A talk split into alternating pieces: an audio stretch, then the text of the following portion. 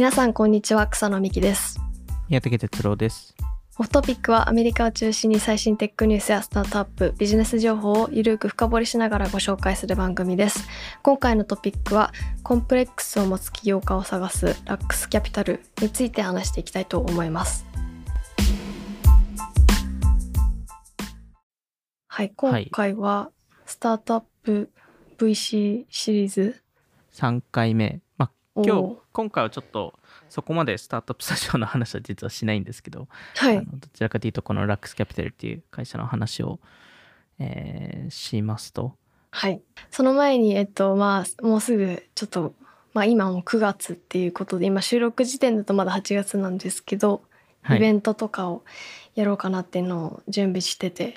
ちょっとまだ情報は言えないんですけどそれもまあちょっとこの今回のトピックとは全然全然じゃないか、まあ、関係は少しあるんですけどなんか、過去のエピソードに関係してる人が来てくれるかもみたいな感じですよね。そうですね。まだいろいろ忙しい方なのであのいろいろスケジュールを確定させるのがいろいろ大変っていうところで。はい。あのまあでもあの来てくれたらあの嬉しいですよね。多分初、はい、初多分日本来日だと思うんで。うん。ちょっとオフトピックの SNS とかノートとかメンバーシップで徐々に告知していきたいなと思うのでウォッチしてもらえればっていう。はい。じゃあまあえっとで多分先週はファウンダーズファンドメインの話をして、まあ、彼らのインキュベーションプロジェクトについていろいろ話してい、えー、ったと思うんですけど、えー、っと、今週に関しては、あの、多分過去、バイツでも、少なくとも1回は多分話してますよね。この、あの、ラックスキャピタルについては。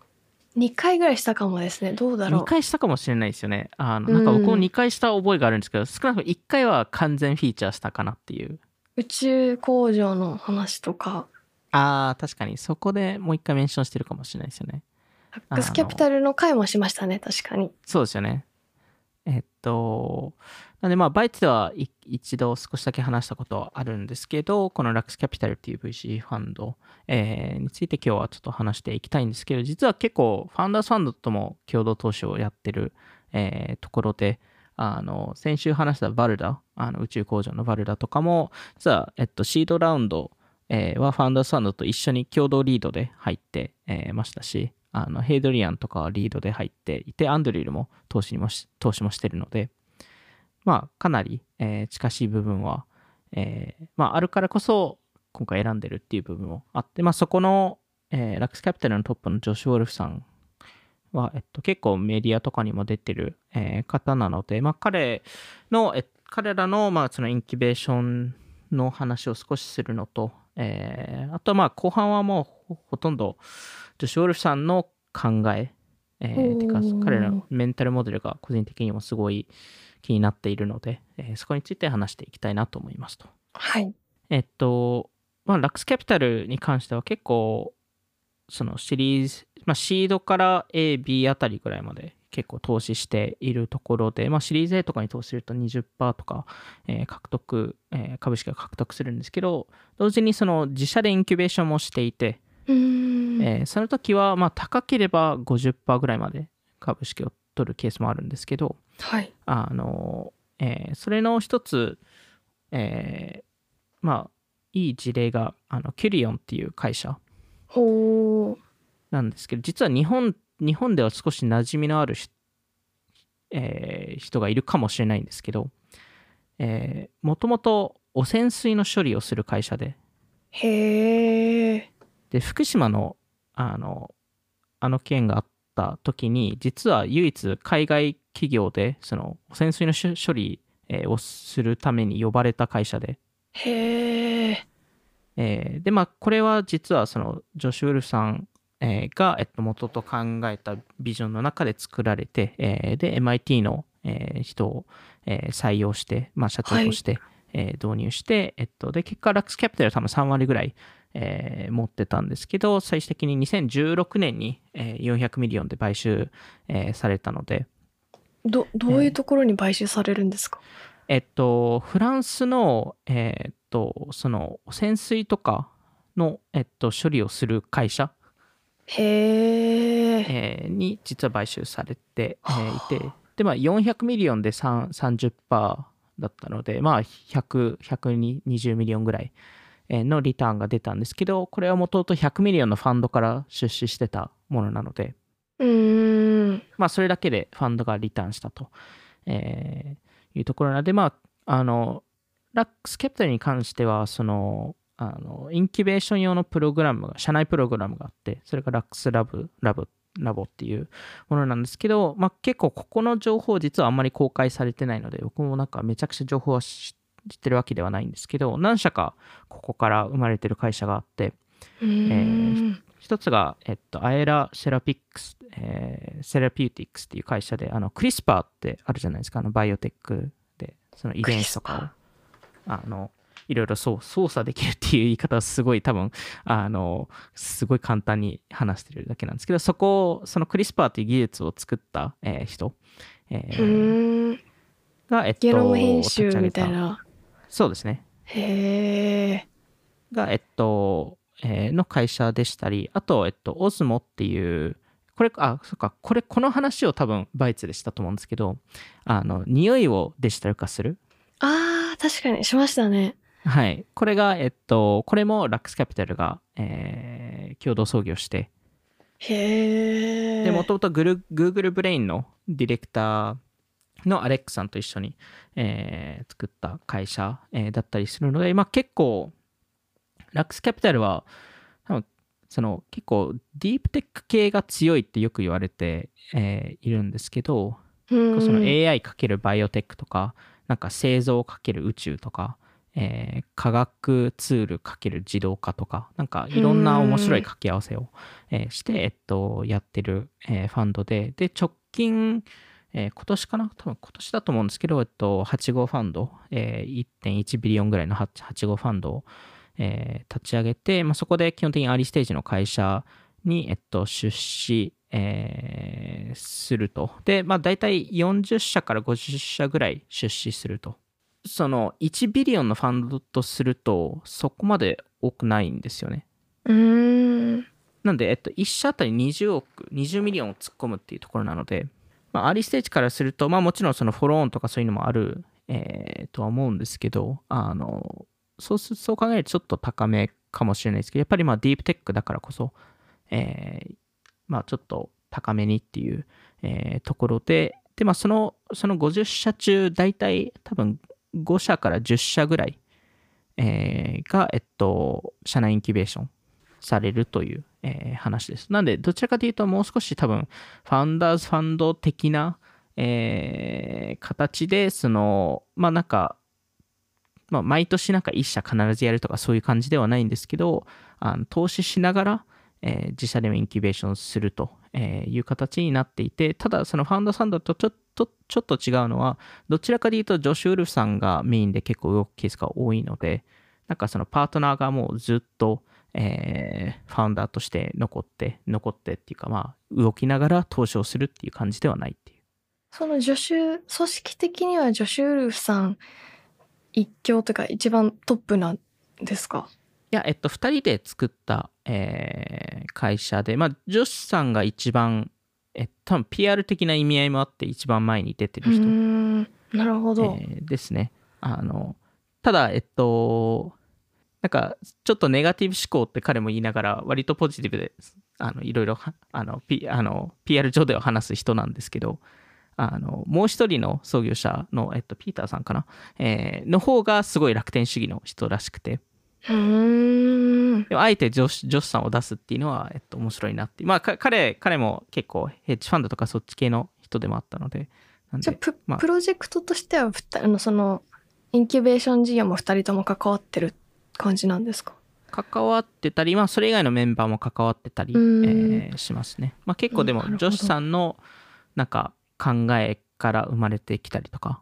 ああじゃあ本当にその別に広告塔みたいな一番前に出されてるけど実質もジョスジョシュ・ウルフさんもちゃんとやってるっていう。そうですね。うーん。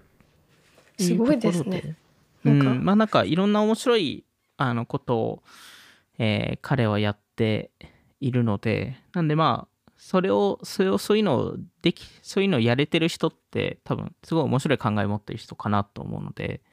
なんで僕もいろいろここ多分23年ずっとトラッキングしててでえっとやっぱりいろんな彼の話を聞いていると考え方が面白いなっていう、えー、ところであの、まあ、例えば一つはなんか資本コストの考え方をすごいまあ独特ではないんですけどなんかその資本のコストが高いのか低いのかっていうのを、えっと、すごい見ている人でうーん。まあ、いわゆる調達しやすいのかしにくいのかっていうところ、はい。えーなんですけど、えっと、資本コストが低い時、まあ、いわゆる調達がしやすい、えー時は、えっと、その、えー未来のなんかトラクタービームみたいなものっていうか、まあ、彼結構 SF が好きなのであのあのトラクタービームって結構 SF 的なとあの SF 映画とかで出てくるものですけどなんかいなんか、えーあるこう光の光線で、えーそれでなんか物を引き寄せられるああ、なるほど。いえちょっとググって分かったんですけど、あの、U、UFO の下から出る光みたいなやつ。そうですねなのでそれで人があのあの吸い取られて UFO に吸い取られるみたいな 感じですよねトラクター、あの、く、車のトラクターかと思ったら UFO の光でした。そうなんですよね。あの、なんで、なんかそういうトラクタービーム的な効果があるっていうのを彼が言ってて、へえ。あの、まあ、いわゆるその、えー資本コストが低いと、まあ、調達しやすいので、より、なんか、未来起きるはずのプロジェクトが、より今起きると。うーん。なんで、20年間かかった、かかかかるはずのプロジェクトが、より資金もあの出資できるので、20ヶ月かかったりとか。うーん、なるほど。なんで、えっと、まあ、より資本コストが低いと、よりいろんな実験ができますと。ただ、今現在は違う時代にいますと。はい。まあ資本コストが高くなっているので。より少ない、えーいまあ、より調達できるプロジェクトは少ないんですけど、ただ、えっと、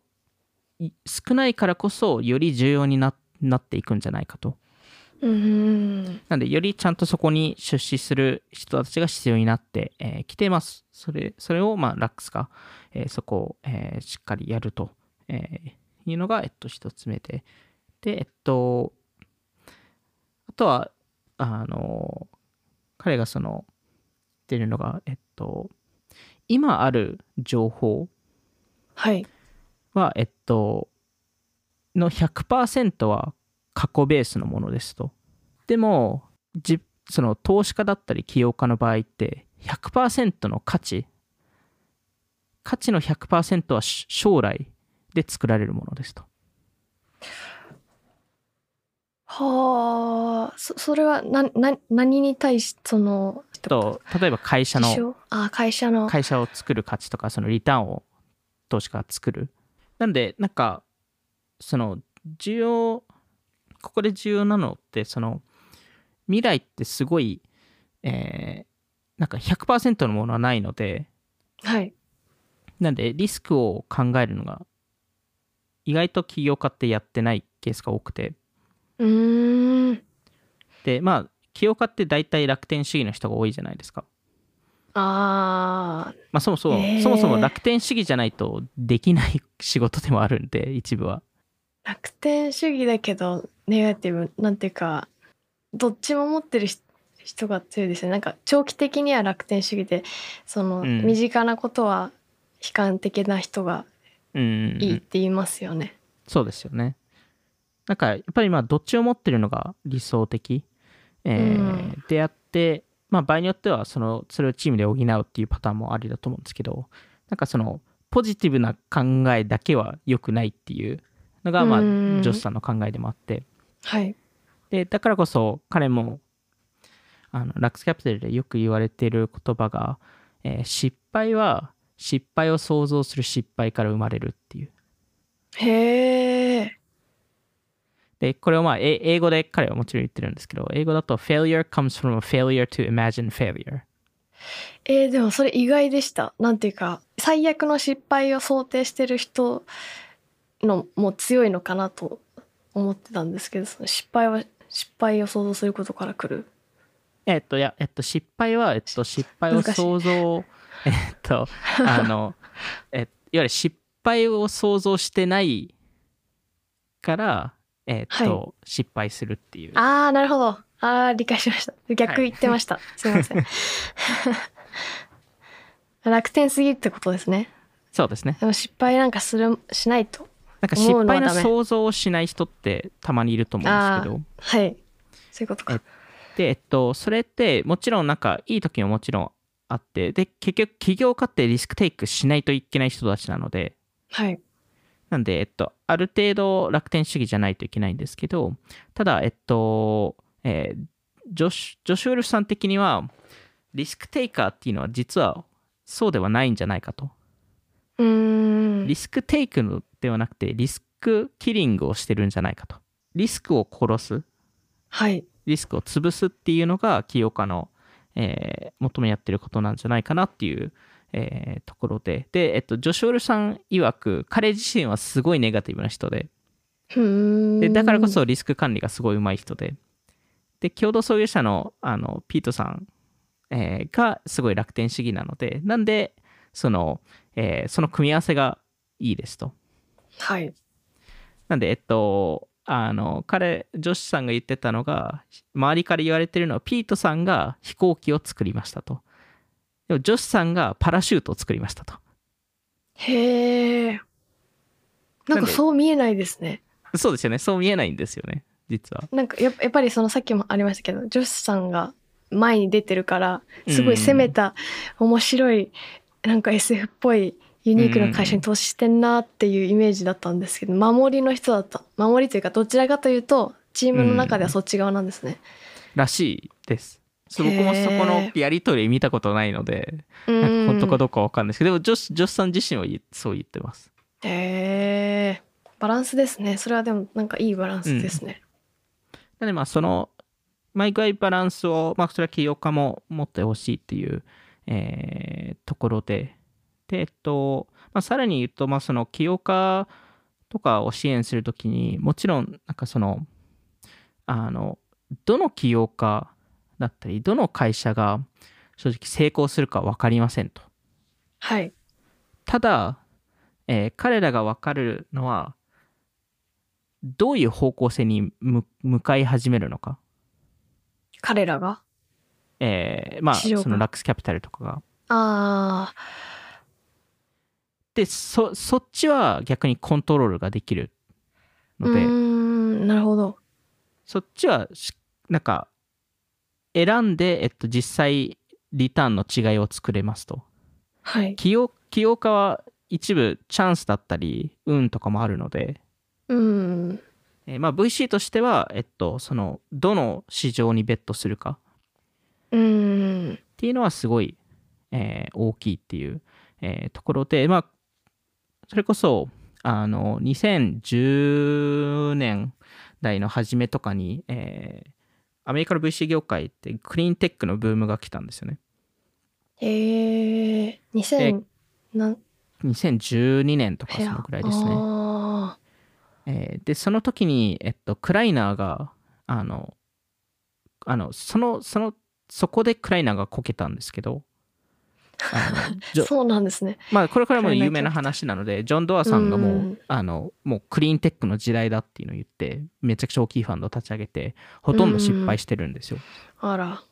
でそれでクライナーのレピュテーションが一回落ちて今今もう一回さ上がってますけどあの、うんまあ、そういう時期があった中でやっぱり、まあ、クライナーも動いてましていろんな VC がそこに入っていたので、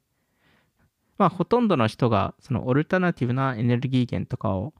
えー見ていた時にダックスがあの注目したのが、えー原子力発電、うんえーっていうところでもちろん原子力発電って、まあ、すごい意見が分かれたり、えーすると思うんですけど、まあ、なんかそれがいまだに重要になってくるというところを彼らが思ってでそこで彼らが考えたのは、なんかもっと原子力発電所を増やすっていう話ではなくて原子力発電のなんか課題ってなんだろうっていうのをすごい考えてでそれを解決するための会社をえー作ったのがさっき冒頭で話したキュリオンだったんですなよ、ね。るほど。汚染でこれ水きれいにしてくれたりとそうですねか。はいでこれってなんかすごい実は市場がめちゃくちゃあるんじゃないかと。うーん。でそもそもアメリカ国内に104箇所の当時はあの原子力発電所があってあのはい。世界に440しかないので、まあ実はそんな多くはないんですけどうんうん。ただ同時に防衛周りでの市場が大きいんじゃないかと。でしかもこの汚染水がどっかに行かないといけなかったりとかするのを考えると、えーまあその対なんかまあ当当時2008年あたりだったと思うんですけどあのその時に会社が設立して。はい。でまああの当然その311のあの時に、えー2011年ですね、えーに唯一のアメリカ企業としてその汚染水の処理、えーとして呼ばれたというところなんで、まあ、そのタイミングを、タイミングを読むっていうのがすごい上手い人たちなのかなっていう、えーところが一つあるのと、あと、はい。なんか、まあ、さっきその起業家を選ぶ、えーのが、まあ、あの、選ぶより市場っていうところも言ってたんですけど、彼らはもちろん、その、起業家を選ぶときは、選ぶ基準があって、えー彼らがその英語で言うと chips on shoulders puts chips in pockets って呼んでるんですけど、全然意味が分かんなかったです。えっと、chips on shoulders っていうのは、まあ、いわゆるコンプレックス。えー、ですねな、なんでそうなるんですか？え、ええっと、え肩にチップが、はい。なんか、なんか、いっぱい積み重ねると、いわゆる動きにくいじゃないですか。多分そういう、チチップってなんで、だど、あの、どう、あの、どういうことですか？なんか、コインとか、なんかそういう、ああー、へえ、面白い表現ですね。動きにくいから。なんかでも、まあアメ、アメリカだとコンプレックスで使わないんで、逆に。コンプレックスはコンプレックスって意味なんですか？コンプレックスは英語でなんて言うんですかね。なんか多分、い一番言われるのは chips on shoulders です。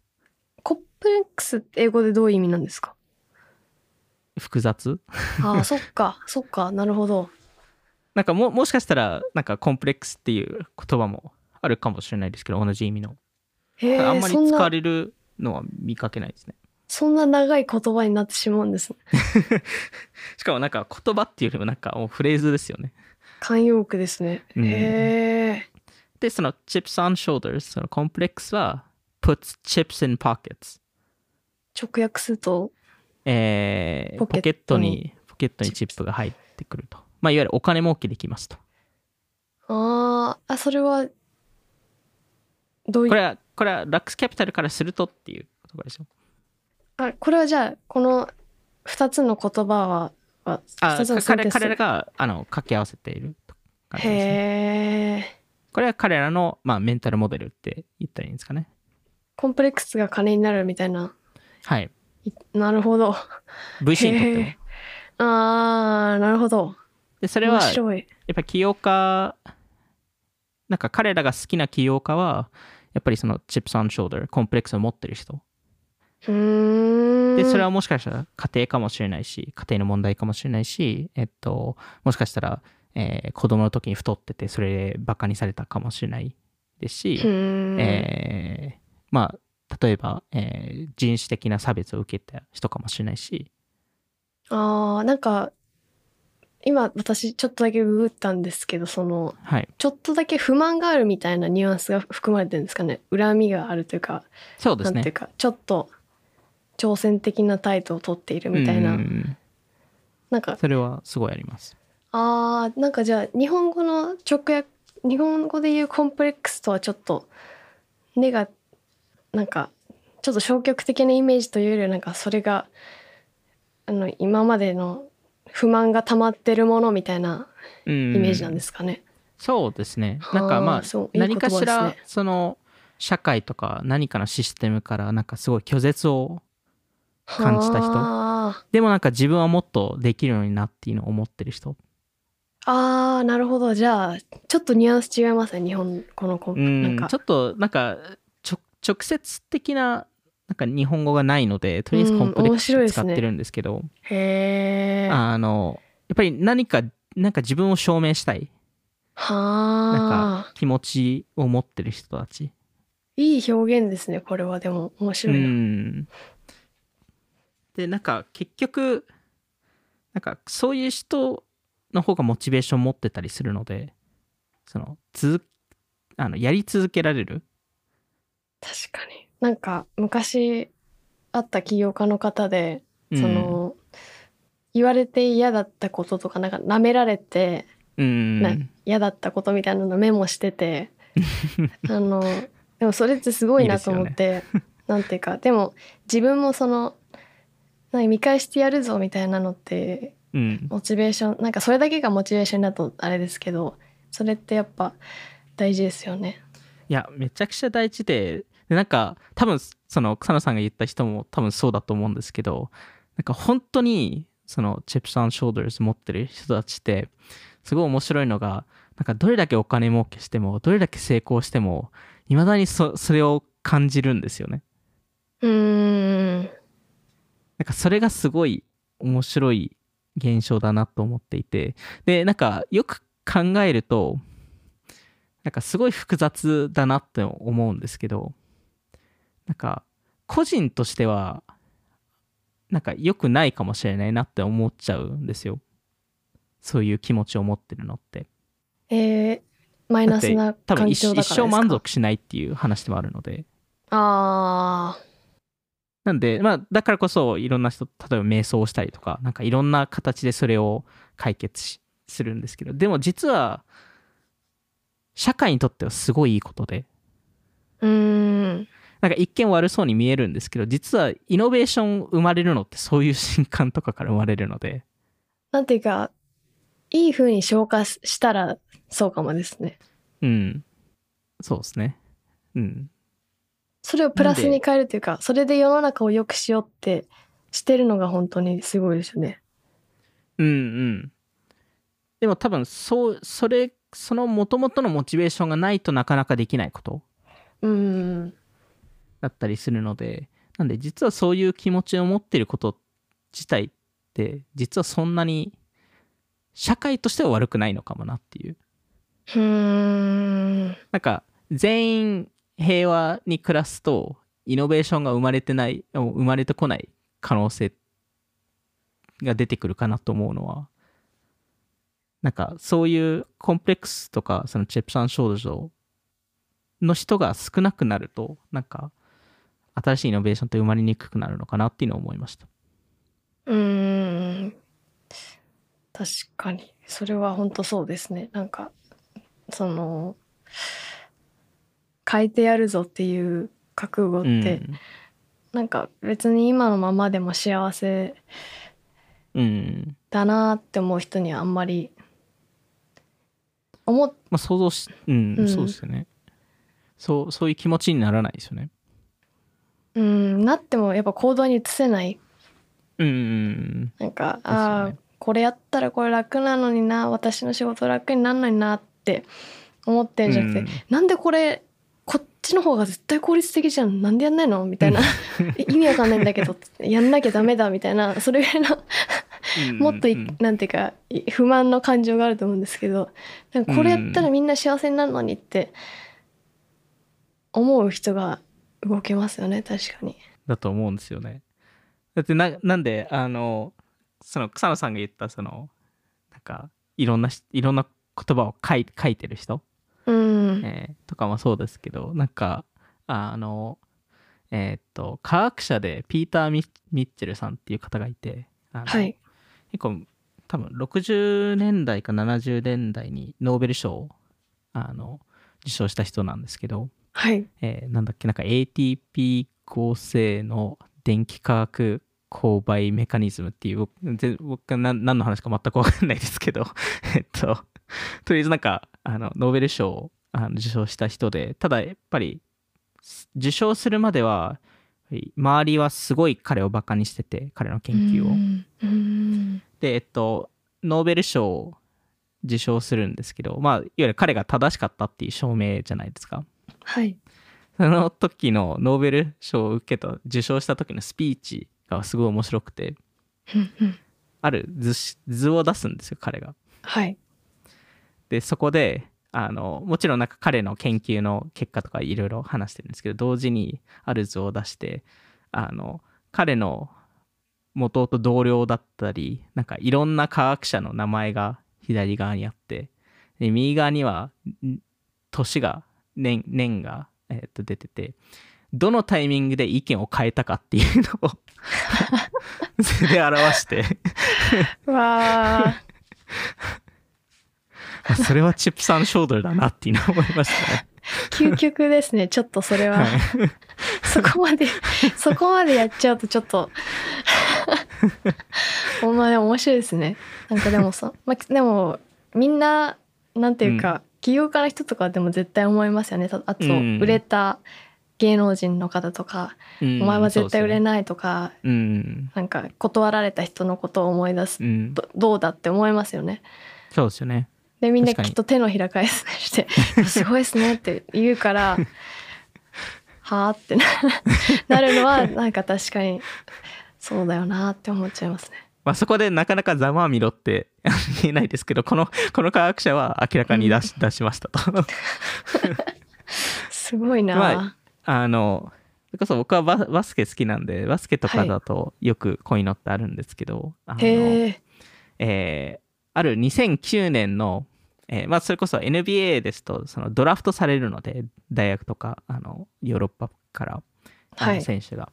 えーでそのそのドラフトを選ぶ基準の一部にそのスカウトっていう存在がいるんですよね。いろんな、はい。まあ、選手をなんかこの人このい選手はいけてるいけてないいけてないっていう評価をする。はい。で2009年にあるドラフトの、えースカウトレポートが、えーまあその当当時だとネットにも上がってるのでネットで見れるんですけどあのまあ190センチで、まあ、83キロぐらいのちょっと小柄の選手。でえっとまあちょっとああの運動神経は、えっと、平均以下で、えーうん。ちょっと中でフィニッシュするのがちょっと弱くて、で、ボールハンドリングもそんな良くないっていう、えーレポートだったんです。なんでまあ、なんか、めちゃくちゃ悪いレポートではなかったんですけど、まあちょっと難しいかなみたいな、この人がスターになるには。うん。えーっていうのが、えっと、今、今だと、あの、まあ、リーグを代表する、えーあの、カリーなんですけど、うーん。えーなんでまあそういう事例もあったり、まあ多分一番このチップス・オン・ショーダーをバスケ業界で多分代表する人は多分マイケル・ジョーダンなんで、なんか彼の、なんですかね、えっと、一つのすごいスキルはもちろんなんかめちゃくちゃ努力家だったのはあるんですけど、なんかモチベーション作りがすごい上手い人だなと思っていて、へえで、えっと、なんなんかもう、なんかその、そのチップス・オン・ショーダーの状況を作るのがうまい。へえで、えっと、これはあの、あの、2020年ですかね、あの、ラストダンスっていうドキュメンタリはい。ーでもいろいろ出てくるんですけど、なんか1993年にある試合があって、まあ、あの、ジョーダンはブルーズで、えープレーしてたんですけど、ある、えっと、あんまり知られてない選手、無名な選手で、えっと、えーと戦った時に、その選手がたまたますごい調子良かった日だったんですよ。はいで、えっと、まあ、NBA の選手なんで、みんなそういう日ってあるので、もう彼はな、もう、その、その日37得点取ったんですよ。で、えっと、ジョーダンは逆にあんまりうまくプレーしてなくて、はい27、27回シュートして9回しか入んなかったんですけど、まあう、んでも勝ったんですよ、ブルースは。はいで、えっと、その試合の後に、えージョーダンが言ったのが、なんかその無名な選手が彼の、あの、元に来て、あの、ナイスゲームマイクって言ったらしいんですよ。いいゲームだったよみたいなでもそれは皮肉な感じで言ったと。あーうまくいってないこと分かっててはい。あで、たまたま、その、そのチームとは、その次の日もたまたま試合があったんですよ、ブルーズが。ーはいで、ジョーダンが試合が始まる前に、そのチームメイトに言ったのは、あの選手が昨日37点取ったけど前半で取ってやるって。へえで結果37点はいかなかったんですよ。36点は取って前半で。で結果47点で終わってもちろん勝ったんですけどあのその話のすごいところはその無名な選手はそのナイスゲームマイって言わなかったらしいんですよ。へえジョーダン勝手に作った話なんですよ。怖っ。すごいけど その選手からしたら怖っ。そうそうなんです。よいや勝手に作るなよっていう話ですけど。勝手になんか恨まれてたってことですよね。はい。うわーすごいでも。心の声が、うん、聞こえたんですなんかジョージョーダンの話を聞くとそういう話ばっかでんなんある試合の前の日になんかレストランで食べてたらなんか相手のコーチが座ってて。はい。でそのコーチがあのえジョーダンの席を横通ったんですけど挨拶しなくて それでそれで怒るっていう。え実はしてたみたいなパターンですか？あいやじあのそれはあのそれは実際起きたあことそれはゲなんですけど。リアルな話。リアルな。そうですよね。もうか一回い毎回確認しないといけないですね。これはリアルに起きたことです。へえでジョーダンはあそういうことかってなったらしくて。ああそう来るのねみたいな。はい。わあちょっとてでもなんかそれってすごくなんか敵に回したら怖いっていうプレッシャーにも、もなりますね、相手からしたら、でもあの架空で作られてもコントロールしようがないですよね、ちょっと 無茶っていうか たなんていうか精神的に大丈夫かなっていうのもちょっと心配になりましたねまあでもやっぱりりそのまあ、ジョーダンも言ってますけどその勝ち続けるって実はすごいモチベーション的に難しくて、うん。なんでやっぱり何があってもなんかモチベーションを作らないといけないっていう感覚だったらしいですね。でもモチベーションなんかプレッシャーにというかそ,、まあそっちにい怒り怒りかもしれないですよね。あなんかそれこそあのあのボストン・セルティックって僕も僕がインターンしたあのチームですけどそこでプレーオフ、ーはい、えー中にあのセルティックスと試合をブルズがしてた時にあのある 大体試合の前の日に起きるあの毎回起きるんですよこういうのって。あの、えっと、試合の前にたまたまあのセルティックスのダニー・エインジって、まあ、そのあの後々 GM になる人ですけどあのダニー・エインジがジョーダンとゴルフしたんですよ。うん。でえっとでダニー・エインジがあの勝ったらしくて。はい。でえっとそこでまあ後々これはちょっと後悔したっていうのを言って言ってたんですけどちょっとトラッシュトークっていうんですけどまあちょっと悪口をうん。言って、えーダダニーさんが？ダニーさんがあのはい。ジョーダンに、はい。でジョーダンが帰り側に覚えとけよと。ってうーん。言ってその次の日に63点取るんですけどへえっえと、あのその63点はいまだに、えっと、プレーオフ史上だと、えっと、1試合で最も点を取った試合で、あの、1人が、1人の選手が。へえで、その、その、あの試合で、その、すごい有名な、あの、発言をある選手がするんですけど、ラリー・バードって、あの、セルティックスの当時のスターですけど、彼が、その、ジョーダンのパフォーマンスは、なんか、神が、神様がジョーダンとして仮装してプレーしてたと。へえそんなに。そんなにまあすごいすごいあのプレーをしてたっていう、えーところなんですけどまああの、まあ、とりあえずジョーダンを怒らせるなっていう のが、まあ、全体の NBA のルールになって結構若手が来るとルール。あのあの若手がジョーダンと試合するとまあなんか勝ちたい気分になるので結構トラッシュトークスし始めるらしいんですけど、結構そのチームのベテランの選手が止めにかかるらしいです。へえジョーダンに、いやいやこ、こいつはちょっと若手だからちょっと知らないんだよと。あ同じチームの先輩が、はいあの、お怒るなと。怒ったら負けるから、あの、あの、うちらが、あの、すごい点、点取られちゃうから。それすごいですねなんかそ、それ、それぐらいやっぱり、あの、ジョーダンってなんか、なんかそういうモチベーション作りがすごい分かったのかなと思いますし、まあなんか起業家でももちろんそういうのがすごい、えー、あるかなと思ってて、なんか結構、その起業家の中ですと、スタートアップエコシステムとかですと、なんかドロップアウトの話って多いじゃないですか。大学を中退した人って。うんなんか実はそこよりも、なんかもっと重要なのって、なんかその、どっかのタイミング拒絶されたかっていうところなんじゃないかなっていう、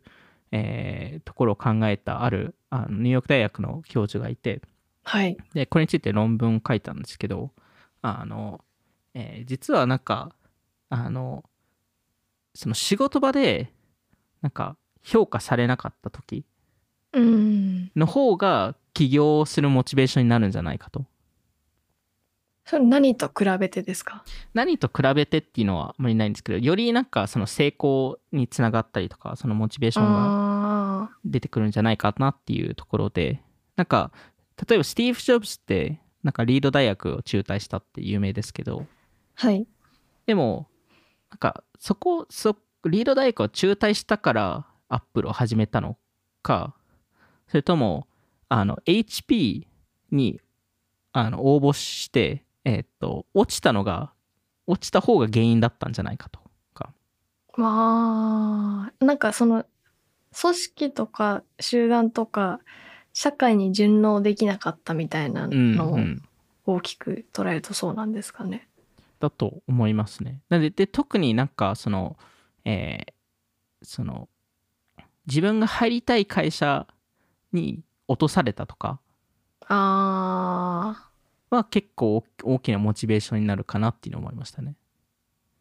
あ、なんで、WhatsApp、ど。WhatsApp の創業者もそうですね。確か Twitter と Facebook どっちも落ちてますから。挫折みたいなことなんですかねう。ん。ねそこのなんか、チェプサンショーダルをどう作るかっていうのが、すごい重要に、えーなって、まあ、ちょっと冗冗談的なことはおあんまおすすめはしないですけど、周りに被害も起きちゃう。うんで。確かに。何か、しょうがないかって思わないで、うん。落としたやつよりもっと優秀になってやるといううん。会社採用すればよかったって思わせたいみたいなもっと成功するぞって気持ちなんですかね。ただ、それは、個人としては、あんまり健康的にはあんま良くないと思うんですよ。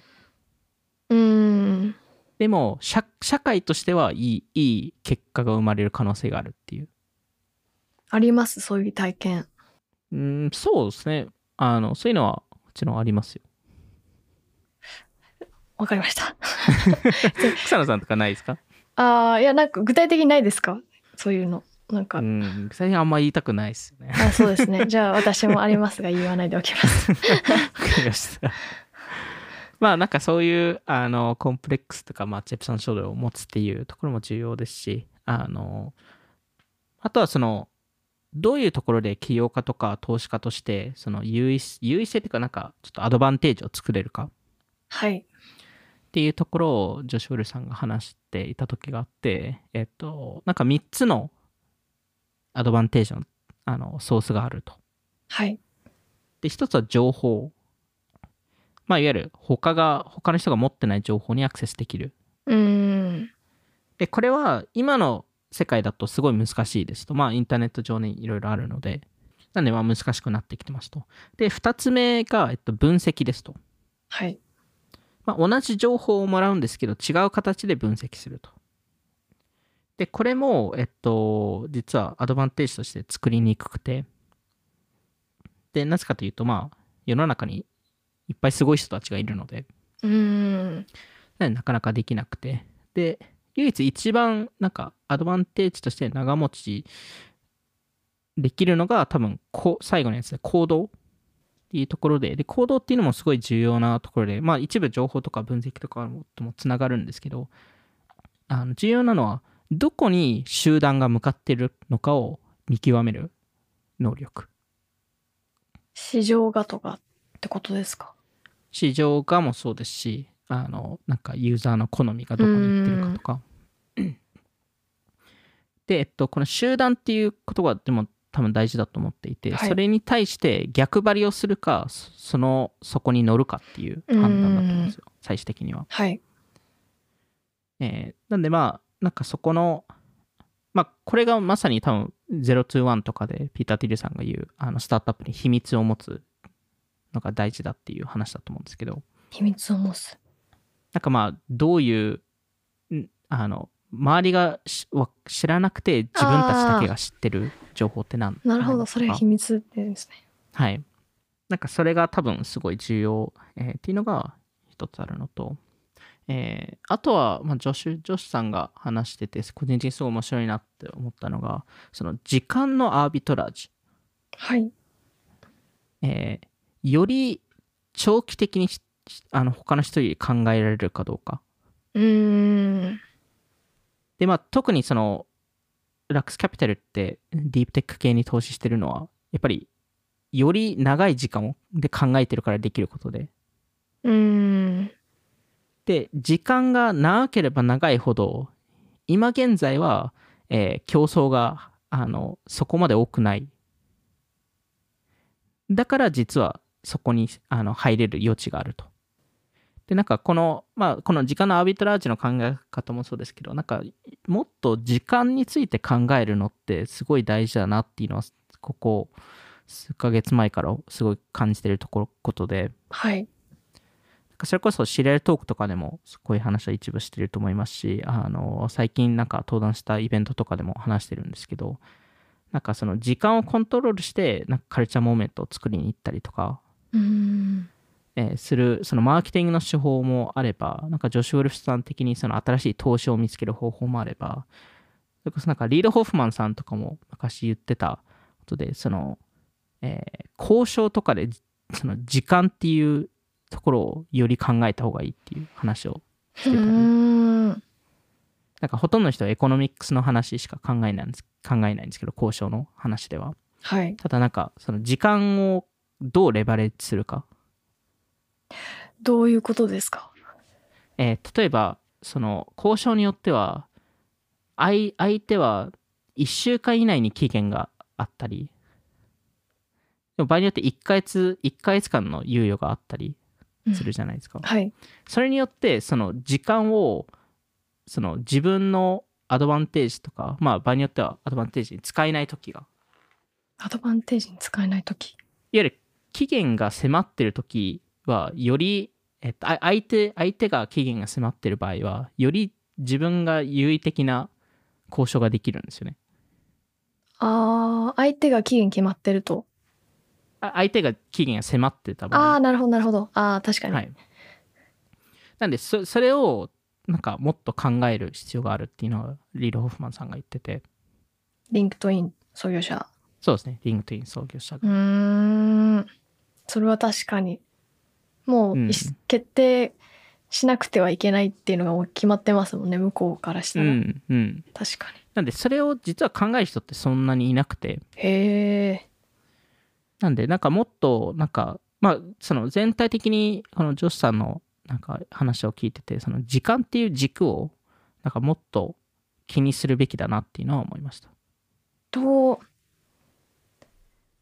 まあなんか交渉の時とか、まあ、交渉の時もそうですし、まあ、投資の場合ですと、その長期的に見れるかっていうところもありますし、なんかマーケティングとかだと、そのカルチャーモーメントの作り方とか、なんか時間の操作をするって意外と重要だったりするので、今は。うーん。なんかそういう意味でいろんな軸からその時間っていうなんか要素が含まれているんですけど実はあまり今まで気づかなかったなっていうところですね。うーん。っていうのがあったりあと何ですかね。えっとあとはえっとテクノロジーの半減期、えーっていうコンセプトをあの、えー、ジョシさんが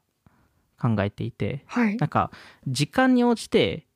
テクノロジーってより人間に親密になるっていう。へえ。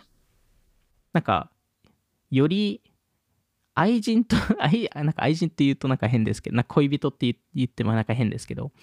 なんかより親密な関係性になるっていうところでなんか560年前ですと、はい。エニアックっていう、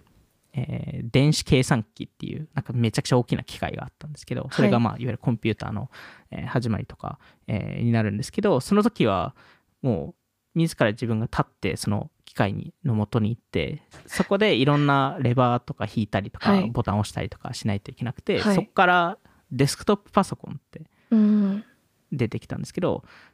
デスクトップパソコンでそことの人間の関係性って、えーキーボード触ったりとかマウスを、えーなぞったりとか、えーまあ、より指を使ううんうん。たりとか、はい。えーしていてで、えっと、その後パソコンっていうものが、えー出てくるんですけどもうパソコンって自分の太ももに置くものじゃないですか。うーん。どんどん近づいてるんですよね。テクノロジーが自分に。あーなるほど。で、次にスマホが出てくるんですけど、スマホも、えっと、一番最初と最後、えーに、えっと、触るもので、あの、1日の。うん。えーで、大体もう16時間つきっきり。一日のほとんど。確かに。寝てる以外は。でそうですね、寝てる以外は。で、えっと、その後に、あの、スあの、スマートウォッチとか、うん。まあ、ウェアラブルとか出てくるんですけど、これだともう、もう場合によっては18、1日18時間、20時間。うん。しかも、もうダイレクトに、えー肌に触ってる。うん。っていうところでどんどんそういう流れがあるっていうのを、えーえー見たラックスキャピタルは、えーえっと、だいぶ前に、えっと、コントロールラブスっていう会社に投資して、ここは最終的にメタに買収される会社なんですけど、はい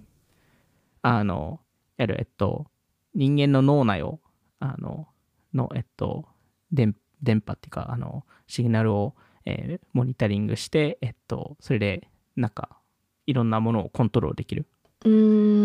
なんで、メタが、あの、めそうですね、脳波の、あの、メタバース企画で、あの、えーあの、リストバンド的なデバイスあったじゃないですか。はい。あれはコントロールラブスとかを、の一部の技術を活用したりとか、うんしてるんですけど、えっと、そこのファウンダー、元々、えっと、MIT に、えっと、なんか17歳の時に、なんかいろいろ、えー MIT とか通ってたんですけど、あの、ビル・ゲイツが彼を見つけて、うん。で、えっと、自ら採用して、へえすごい。で、その人は、えっと、えーその、えっと相当優秀1990 1990年、はい。えーに採用されるんですけど、その4年後に、えー一人でインターネットエクスプローラーを作るんですよ。へえ天才だ。で、33歳になって、えっと、また大学行きたいと。はい で、大学に行って、そこで、えっと、なんかラ、ラテン語とかなんか、なんかいろいろ勉強するんですけど、えーで、その次の8年間、えーニューロサイエンス、えーえー脳科学の、えっと、勉強をして、えっと、で、えっと、Facebook の、えーあの、ニューロ科学の研究のトップに、えーなるんですけど、まあ、あの、その間に、あのコントロールラブスっていう会社を立ち上げて、そこであのラックスと一緒に、えーまあ、ラックスがそこに投資してたっていう、えーところなんで、まあなんかそういう、なんかでもその流れをしっかり理解してるからこそ、ラックスがそういうところを見つけられたり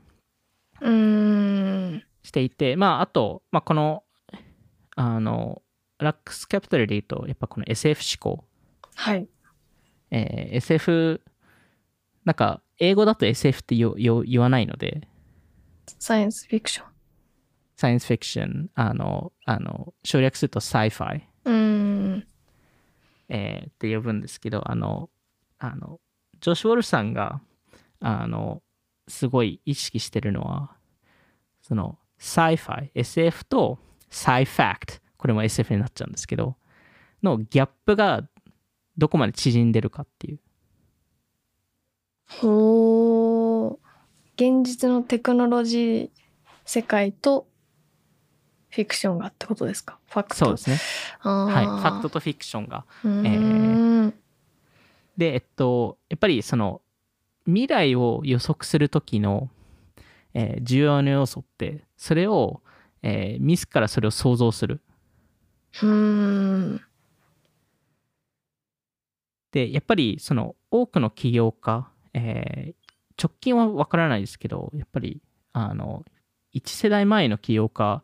に、なんかどこからインスピレーションを受けたのかっていうと、結構 SF 映画とかが出てくるんですよね。へえ。で、やっぱりエンジニアになった理由とか科学者になった理由は、そういう、その、そう、子供の時に見た映画の世界を、を作りたかったから。多そうですね、確かに。うん。で、やっぱりこの、このギャップを見るのが大事で、ジョスジョスさんが言ってて、はい。えー、結局、例えば、スター・トレックとか、えー、は、実は、えっと、結構、携帯とかにつながったり、その時から iPad っていう概念があったり、スペースオデシーとかも FaceTime があったり、ターミネーターも、えー、そこから多分 Google グラスっていうものが生まれてきたりとか、なんか、いろんなところで、あの、えー、なんかその SF 技術を活用して、それを現実にする。で、えっと、パラドンっていう、はい。SF の作品があるんですけど、そこから、あの、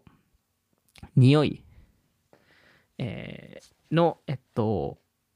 匂いを把握するっていう考えがあって、それそこからオズモっていう、えー、そのラックスキャピタルが共同創業した会社が生まれてくるんですけど、なんかパソコン、コンピューターっていろんなものを見見れますし、はい、聞聞くこともできるんですけど、うんうん、で、それができた瞬間、社会って大幅に変わってるんですよね。うーん。で、匂いも同じなんじゃないかと。ああ、面白い。がんって匂いがあるんですよ。匂いがあるらしいんですよ。え、何がですか？がん。があの病気の。へえ、そうなんですか？コロナって匂いがあるらしいんですよ。本当ですか？わかんないです。これはジョスさんが言ってることです。へえ。でも、その、それが、その、可視化されてないだけで。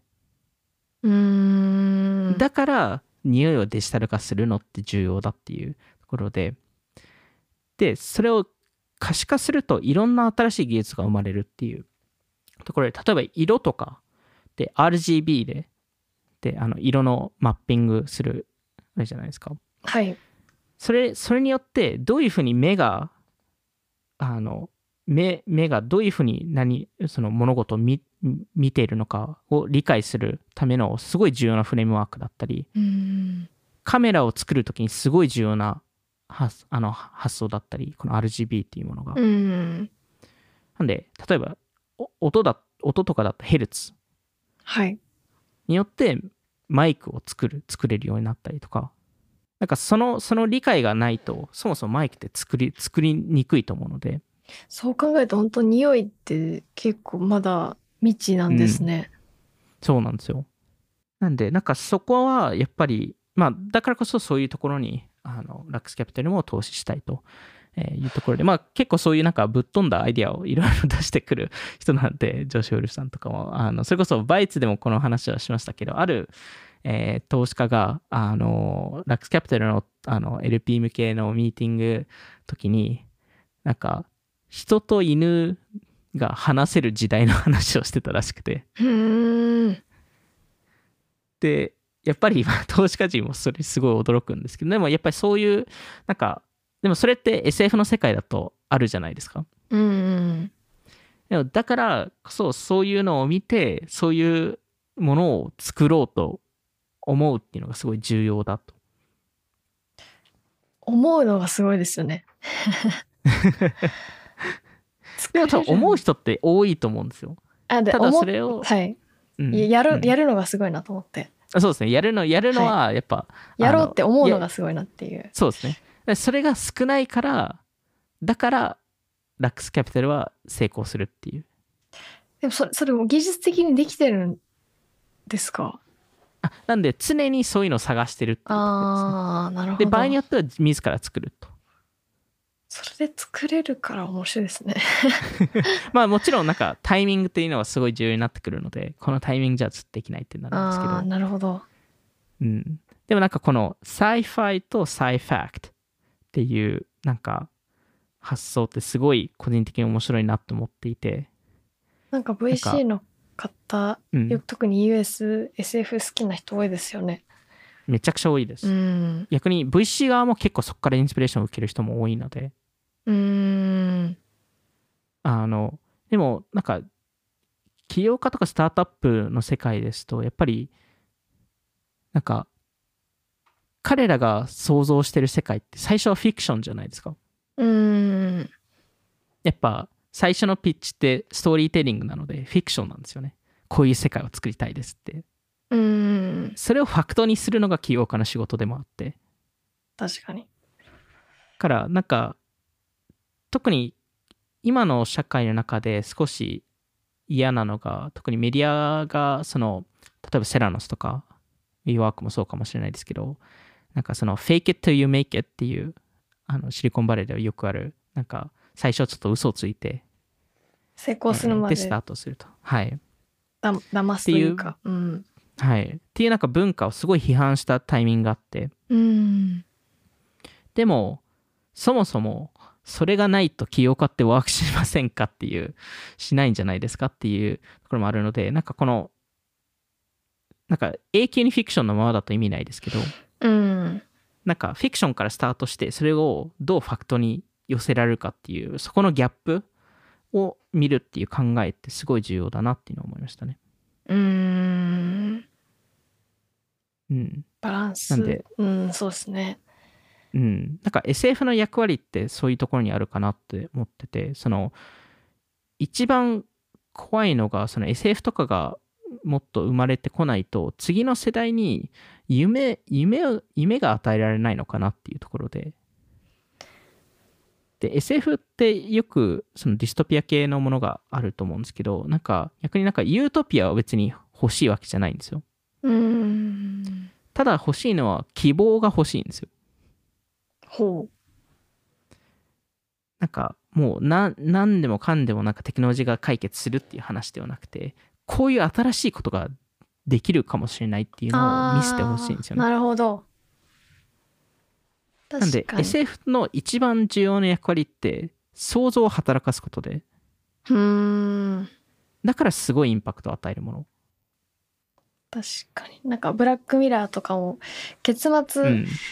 ダークだったり悲しかったりしますけど、なんかあこういうテクノロジーあったらいいなみたいなのはあの思いますよね。出てくる作中のものとか。なんかブラッあクミラーの時って思いますかね？でもなんか あんまり思わないですけどね。なんかあの目につけて仮想世界に行けるみたいなのとか見たことないですか、うですね。なんか今ない技術の中で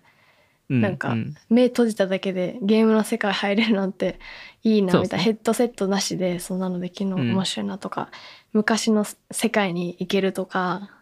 うん、そういうのはなんか、まあ、結末残念だったりとかしますけど でもなんかあったらいい面白いだろうなっていう技術とかはある気がします。なんかこれなんか教育とかで学校とかでやってほしいですけどね。何？どういうこと？を SF ですか？未来を未来を想像する授業。うーんなんか場合によってそっちの方が役に立つかもしれないなと思ったんで、あ教育機関でやった方がってことですか？はい、学校とかで。確かに。なんかそういう思考を与えるのってすごい大事だなと思思うんで。なんかでも本当に企業で SF 思考講座みたいなのとかやってたりしますけど、なんかまあ子供もそうかもしれないですけど今生きてたら目の前のことを改善することにいっぱいななって、なんかこういうことできたらいいのになみたいなの考えるのって面白いですよね。うんめちゃくちゃ重要だと思いますでやっぱ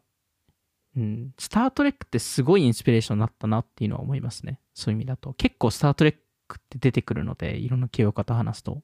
どっからインスピレーションを受けたへって。ーえスター・トレックってやっぱみんな男女問わず大人気なんですか？いや、どちらかというと多分男性の方が。で、えっと、僕はそんなスター・トレック見てないんですけど、あの、スター・ウォーズとスター・トレック派って大体、あの、お互い嫌いなんで。なな何が嫌いなんですか？こ、うちの方がいいみたいなあ感じになっちゃう。あなるほどなるほど。でえー、あまあまあ、あの僕は別になんか、スター・トレックを別にひあの批判する思いは全くないんで、あの、あれなんですけど、あの、うん、でもなんか、その、なんかすもっとそういう、作品は出てほしいなっていうのは思いましたね。うーん。うん。まあ、なんで、あの、まあ、これで、このスタートアップスタジオ、まあ、結局今日ほぼスタジオの話してないですけど、あのインキュベーションの話してないですけど、なんか、ファンダーさんのラックスキャピタルも、その、ファンドファーストで、でもインキュベーションする、するケーパビリティを持ってる。うーん。やっぱりその、その、ファンドファーストっていうのがすごい大事だなと思って、なんか、こういう仮説を持っていて、そういう起業家を探す、探すんですけど、いなければ自分たちで自ら作る。うーん。うん。で、まあ、だからこそ、なんか、より、なんか逆張り的な投資をやってるのはそういうところにあるのかなと思っていて、なんかそもそもその起業家が見つかんないからインキュベーションするっていうことは誰もそれをやってないってことなんで、ああ、確かに。そう、逆張りですね。はい。うん。完全に逆張りでしかでででしかできないので、めっちゃでそれは難しいかうん、すごい難しいことだなっていうのは、えー思うんですけど、それをなんかこの2社はちゃんとややってるのがすごいなと思います。なんか投資しながらそれやってんのがすごいですね。本当に。うん、うん。でもやっぱりその投資スタイルがそうだからこそ、だからできることかなっていう。うん。でもなんかその会社の立ち上げとか創業メンバー探して、まあ近いかもしれないですけど、投資とまた違うじゃないですか。うんうんうんそれがなんかどっちもスキル持ってて、でしかもちょっとうんまあ全体の話で言うと前回の話とかだとなんかもう立ち上げ職人みたいな人とかい VC の人とかいてなんかそれはなんか唯一無二その人のスキルだなって思いますよね。うん、うん、なかなかいない。うん。なかなかいないのは確かです。で、うん特に今の VC 業界でなかなかいない人材なので、まあ、だからこそリターンを出せるかなっていうところですうんね。そういうことをやっていて、それそうそのスキルセットを持ってる人材だからこそ。うーん。すごい。うん。なんか、それこそか去年メンタルモデルのエピソードとかやりましたけど、なんか、いろんな、そこでなんかその複数のメンタルモデルを持って、なんか自分の肩に小さい、例えばマーク・アンドリーセンとか、ピーター・ティールがの乗っていて、で、なんか、彼らがどう思う、この自分の判断をどう思うか。っていう、えー中で、まあ、この中ですと、やっぱりピーター・ティルさんとか、マーク・アンデーションさんとか、あのまあ、いろんな人が、えーっと、で、まあ、業界によってはか変えたりとか、まあ、いろいろいるんですけど、はい。なんか最近、最近っていうか、まあここ1、1年半ぐらいは、やっぱ、ラックスキャプテンのジョシュ・ウォルフさんも結構入ってきてるのかなっていう。ああ、宮崎さんの中に。うん。このへ僕の肩に。肩に小さいジョスさんがあのいる時もなんかあるかなと思うのでなんか、まあ、そういう意味で今回ちょっといろいろ紹介したかったなっていうところですね。なるほど。はい。じゃあ、そんな感じで、今回も聞いていただきありがとうございました。気になった方はオフトピック JP のフォローお願いします。そしてメンバーシッププログラムオフトピッククラブもノートでやってるので、ぜひ気になった方はチェックしてみてください。それではまた次回お会いしましょう。さようなら。さよなら。